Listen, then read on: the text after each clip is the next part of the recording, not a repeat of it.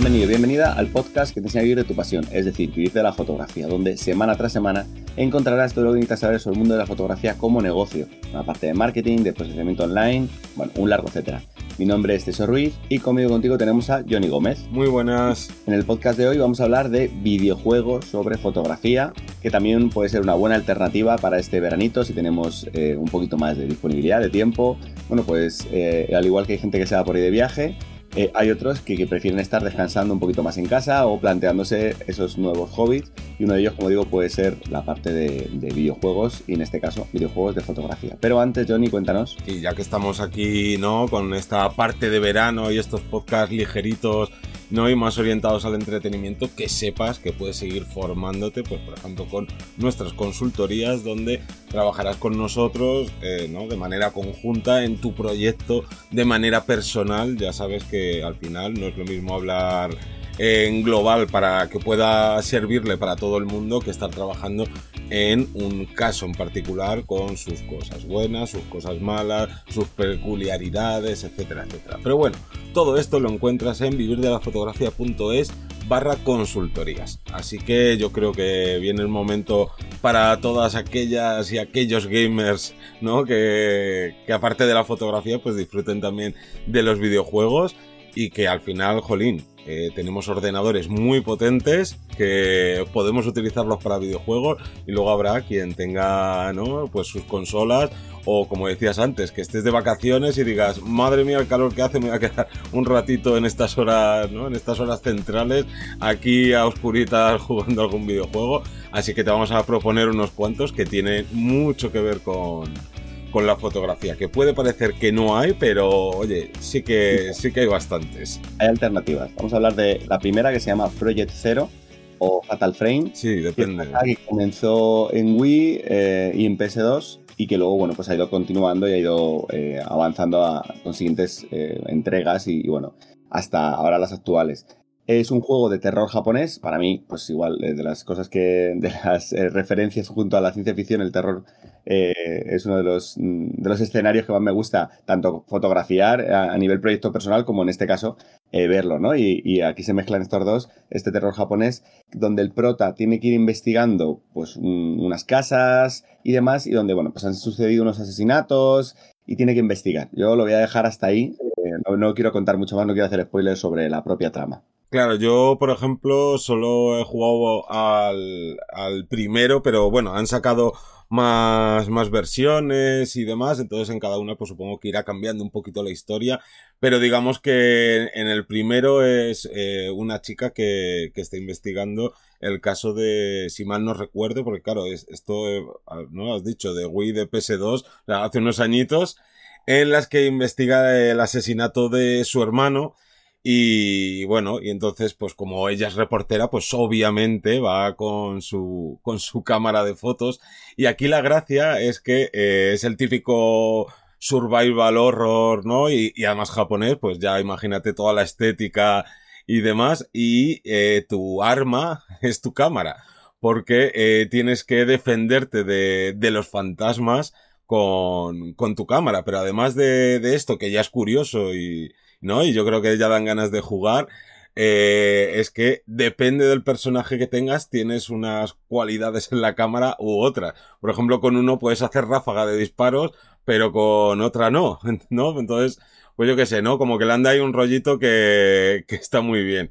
Y, y bueno, al final, eh, un juego que, como decíamos antes, a quien le guste el terror, yo creo que este lo, lo va a disfrutar mucho en especial si te gusta este terror así más ambiental que a mí al final de cuentas es el que siempre he disfrutado más, sobre todo en videojuegos. Para mí la, la cumbre de, de, este tipo de juegos es el Silent Hill, tanto el 1 como el 2. O sea, no lo he pasado peor en mi vida con esos videojuegos y esto, pues hombre, no le llega a, a la altura, pero porque para mí no hay ningún juego que, bueno, casi ningún juego que, que llegue a ese punto pero oye, es algo muy, muy disfrutable y que encima, oye, pues yo qué sé, estamos entre fotógrafos y fotógrafas y que mejor que utilizar nuestra cámara ya no solo para ganarnos la vida, sino en el entretenimiento para sobrevivir a todo tipo de, de horrores.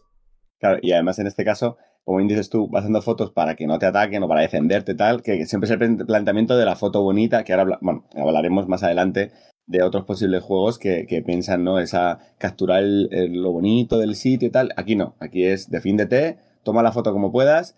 También puedes buscar la foto bonita, pero vamos, ya estás tenso ahí buscando, buscando que moverte en un espacio donde no, donde es complicado y donde te, bueno, pues te van a atacar. Bueno, pues eh, como digo, este, la cámara va a ser tu, tu herramienta de defensa. Esa sería una opción y luego otra opción, volviendo también al tema del terror, que igual este es, un juego que se ha viralizado un montón porque había un montón de, pues, de youtubers, de streamers que, que jugaba a ello y, pegaban voces y chillaban tal, que es el Outlast, que es otro juego de, de saga de terror donde, bueno, pues eh, de hecho es uno de los más impactantes, donde estamos en una especie, bueno, somos un periodista, que estamos en un manicomio y tenemos que ir haciendo unos reportajes allí y encontramos todo tipo de horrores donde, mm, bueno, pues eh, vamos va del punto A al punto B a lo mejor el sujeto y tenemos que estar un poco escondidos porque si nos pillan o no, pero a la vez tenemos que estar haciendo fotos para verlo, tal. Entonces, todavía yo creo que es un nivel más, a mí me gustó más este que, que el anterior porque porque este sí que es mucho más peliculero eh, a nivel película eh, americana, ¿no? O, entonces tiene, tiene su, su miga y, es todavía más, para mí, todavía más complicado de jugar. Claro, aquí al final, aparte de que así en general eh, es un mejor videojuego a mm. todos los niveles, también es no más moderno, sobre todo en comparación con, con el primero que salió de Fatal Frame o Project Zero. Y es que aquí en vez de tener una cámara, tienes una videocámara, pero es que ni siquiera te puedes defender con ella.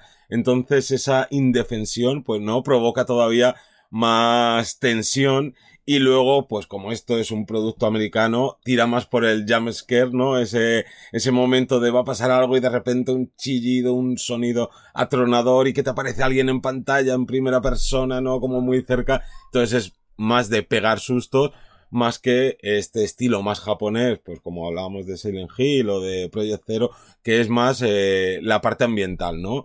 Que a mí me suele gustar más porque al final eh, con estos sustos, estos jumpscares, no como que sueltas la adrenalina y te relajas y además sabes que no va a estar todo el rato haciéndote jumpscares, sino que, bueno, pues ahora tengo un ratito de estar tranquilo pero en cambio con cuando es todo más ambiental es como que no sueltas, ¿no? Como que no te liberas y entonces vas acumulando, vas acumulando y terminas como con mucha más, mucha más ansiedad.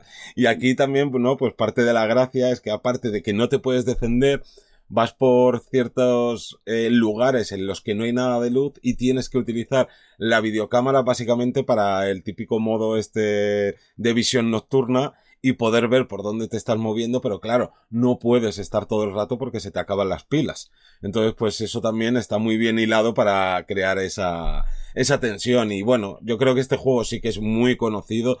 Y si no has jugado o no lo conocías por nombre, habrás visto, como decías tú, vídeos de creadores de contenido pegando chillidos, algunos pues forzados, otros se les ve que lo están pasando muy mal de verdad, así que si te apetece probar y pasarlo mal, oye, pues eh, este juego está muy bien.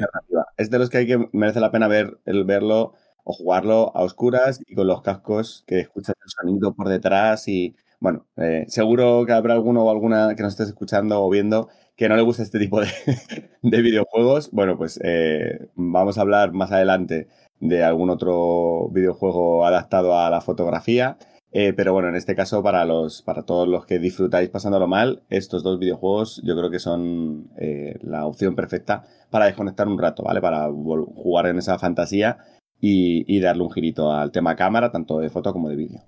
Y luego para terminar, eh, vamos a hablar de Beyond Good and Evil, que este salió pues como principios de los 2000 en todas las plataformas. Mm, y bueno, o sea que es fácil de, conseguir. Y este es un juego, pues digamos, menos centrado en la fotografía, pero también tiene su importancia. Ya que digamos que es un juego de aventuras y acción, así mezclado con ciencia ficción, y tú ¿no? te pones en el papel de una reportera gráfica que va como a trabajar en un conflicto sobre, ¿no? entre dos planetas enemistados Y bueno, ahí sí que tú llevas un arma, te defiendes, ¿no? Hasta aquí todo normal. Lo que pasa que tiene mucha importancia que que sea reportera porque va con su cámara y tienes que hacer muchas acciones como fotografiar mapas, sacar pruebas de lo que está sucediendo o partes como el tener que fotografiar todas las especies que te encuentres, ¿no? En los distintos planetas y demás. Entonces, este juego sí que es cierto que también es bastante antiguo, pero oye, más o menos como, no sé si hace, vamos, antes de la pandemia, no recuerdo bien el año, pero sacaron un remake para que no tengas ese impacto de, hostias, madre mía, qué, qué gráficos o qué, ¿no? Que ese impacto así como de juego muy antiguo, que se solventa bastante bien con el remake. Así que yo creo que son tres juegos muy centrados en la fotografía y bueno, sobre todo los dos primeros, ¿no? Con el mundo de las cámaras al 100% y este último un poquito menos, pero que ojo, es un muy buen juego y que con esto ya tenéis ahí para echaros unas cuantas horas de vicio y entretenimiento veraniego. Y si, oye, si estás escuchando esto dentro de 8 meses o dentro de X años, pues también puedes visitarlos, aunque no estés en verano y quieras echarte ahí unas partidas yo aprovecho para decir eso, si no estáis seguros, iros a YouTube, meter, meter el, título del videojuego y mirar algún, algún gameplay o algún tráiler ¿no? del propio juego que a lo mejor así os anima un poco a, jugarlo. Mm. Así que nada, con esto nos despedimos, no sin antes agradecer a toda la gente que hace posible este proyecto y que nos escuchamos el próximo lunes a las 7 de la mañana con más ración veraniega y de entretenimiento sobre fotografía. Un saludo. Hasta luego.